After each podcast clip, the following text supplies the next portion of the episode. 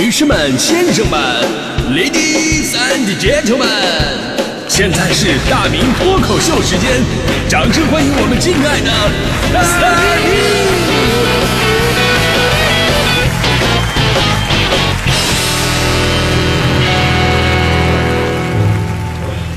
明！好，欢迎各位来到今天的大明脱口秀，我是大明。那、前两天呢，有一个特别可爱的节日，是八月八号，国际爱猫日，这是全世界猫奴的们的节日啊。其实对于广大的猫奴，包括现在这个云吸猫的玩家来说呀，只要有猫咪的陪伴，每一天都是爱猫日。呃，养猫的好处太多了，不仅是生活上的陪伴，而且经常撸猫啊，还能治愈内心的焦虑感和抑郁，甚至对老年痴呆症都会有预防跟缓解的作用。但是呢，我们说养猫啊，它是一种人前显贵，人后吃苦的活儿。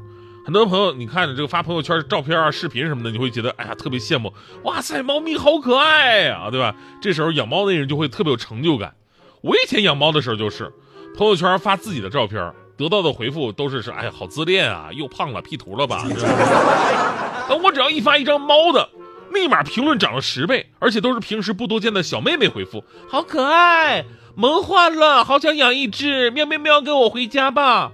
其实我想说，你跟我回家吧，不就有了吗？对吧？即便养猫啊，在外人面前会让你虚荣心爆棚，但是你从来就不会告诉别人，背地里边你擦了多少墙角的猫尿，扛过几百斤的猫砂，换过了多少张床垫，费了多少沙发，看医生花了多少钱，洗澡刷毛的时候有多崩溃，还有身上究竟留下了多少伤疤，对吧？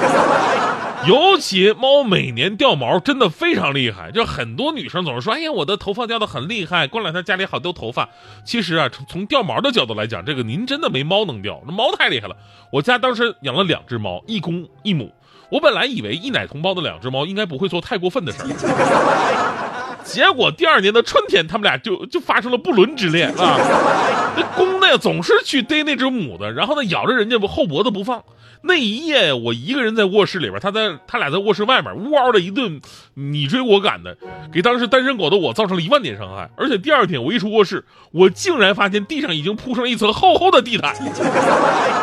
从此以后，我的衣服裤子就没有干净过，就出门总是感觉好像刚偷了鸡窝似的。这就是养猫的代价。所以呢，我们今天聊家里养点活物啊，到底有多不容易这个话题，我相信很多朋友们都会有这样的共鸣。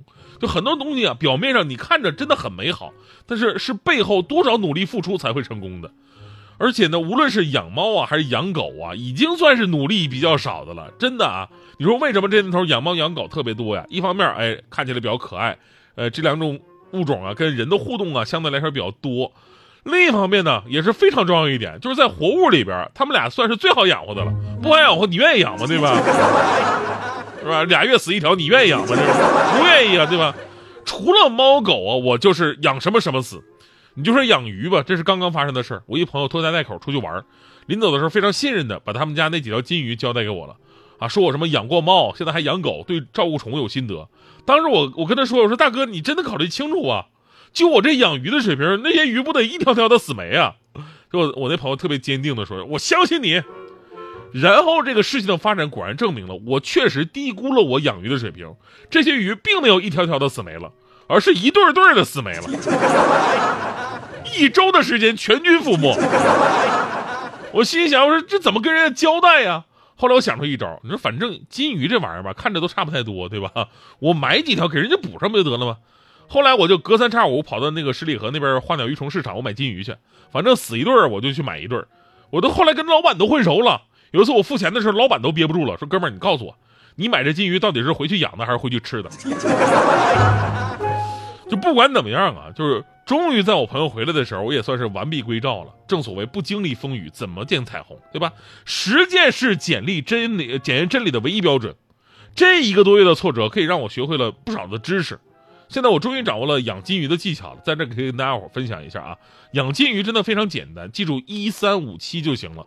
所谓一三五七啊，就是一天喂一次食，三天换一次水，五天洗一次缸，七天换一批鱼。所以，我这说我这养啥啥死的体质真的不是盖的。就除了这些动物，植物其实最能看出来我这个体质。就谁知道谁都知道，家里边如果养点植物呢，会有一种生气勃勃的感觉。除此之外呢，养植物有的能陶冶情操，让你变成现代陶渊明，啊，有的对家里边起到二次装饰的作用。呃，我我去有的朋友家里边就是那家伙弄的绿意盎然，跟进了那个蔬菜大棚似的。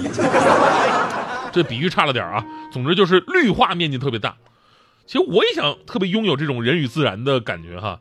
但是呢，这时候我我养啥啥死的体质就充分发挥出来了。就人家给我介绍什么好养啊，就比方说室内的植物吊兰呐、绿萝呀、芦荟啊、什么常春藤啊、龟背竹啊，啊都介绍给我了。结果全都被我养死了。那种感觉就好像是植物见到我就会自动枯萎一样。而且呢，我还不是不上心啊，我我不是说这植物放那不管了，恰恰相反，我心里边时时刻刻的我惦记它们。经常移动他们的位置，还浇浇水什么的。半夜自己得起来喝水，都能想起来，就说他们也渴了吧？这个，来，咱们一起喝点，对吧？就这他们还死给我看，啊！当时我一同事跟我说，说实在不行啊，你还是养仙人球吧啊！仙人球这玩意儿，你绝对养不死，你就不用管它，你就放在它那，它都死不了。后来呢，我就听从了我同事的意见，我养仙人球，之后呢，也不怎么管它，不要天天想着它，就就不想着它了，然后。我就把养仙人球这事给忘了，直到三年之后我才想起来，哎，好像家里还养了一个仙人球是吧？到阳台一看，嗯，就剩个花盆了。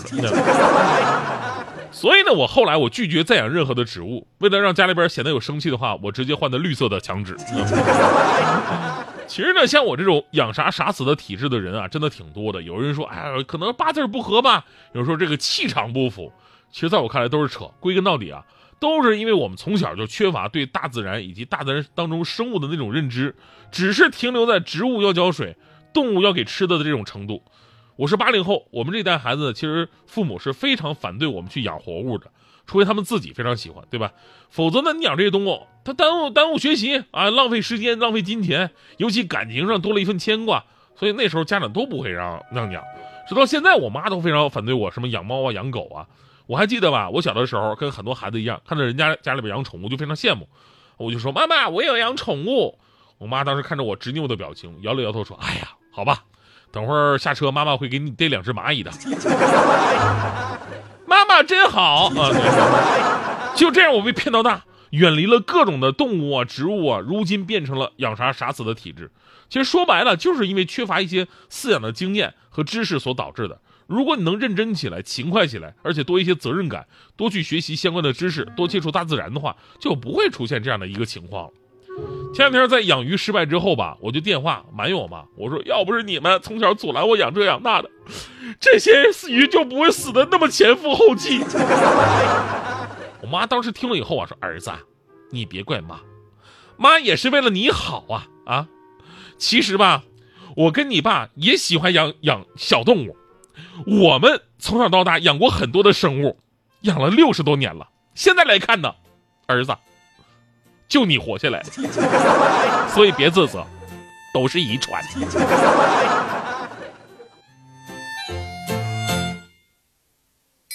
我牵着你的手，到公园去走走。晚上的星星很漂亮，我只有坏念头。你说我是枕头，将我抱在你怀中。我爽到半死，怎么开口？怎么能够打扰你的温柔？你的头靠在我肩头，我的口。想笑想到发抖，让我变成你的好枕头，还要变成你的狗。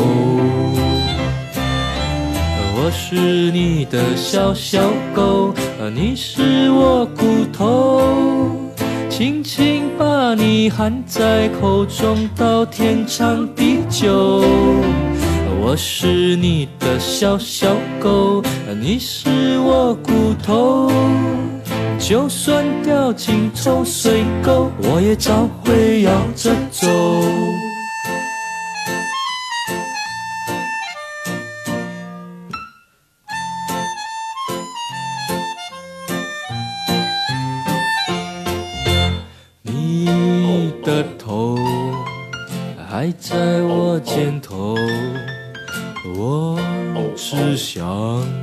马上拔腿就走。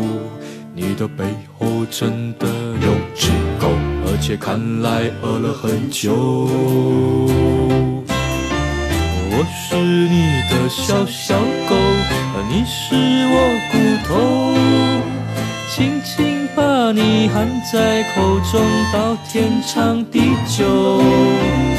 是你的小小狗，你是我骨头。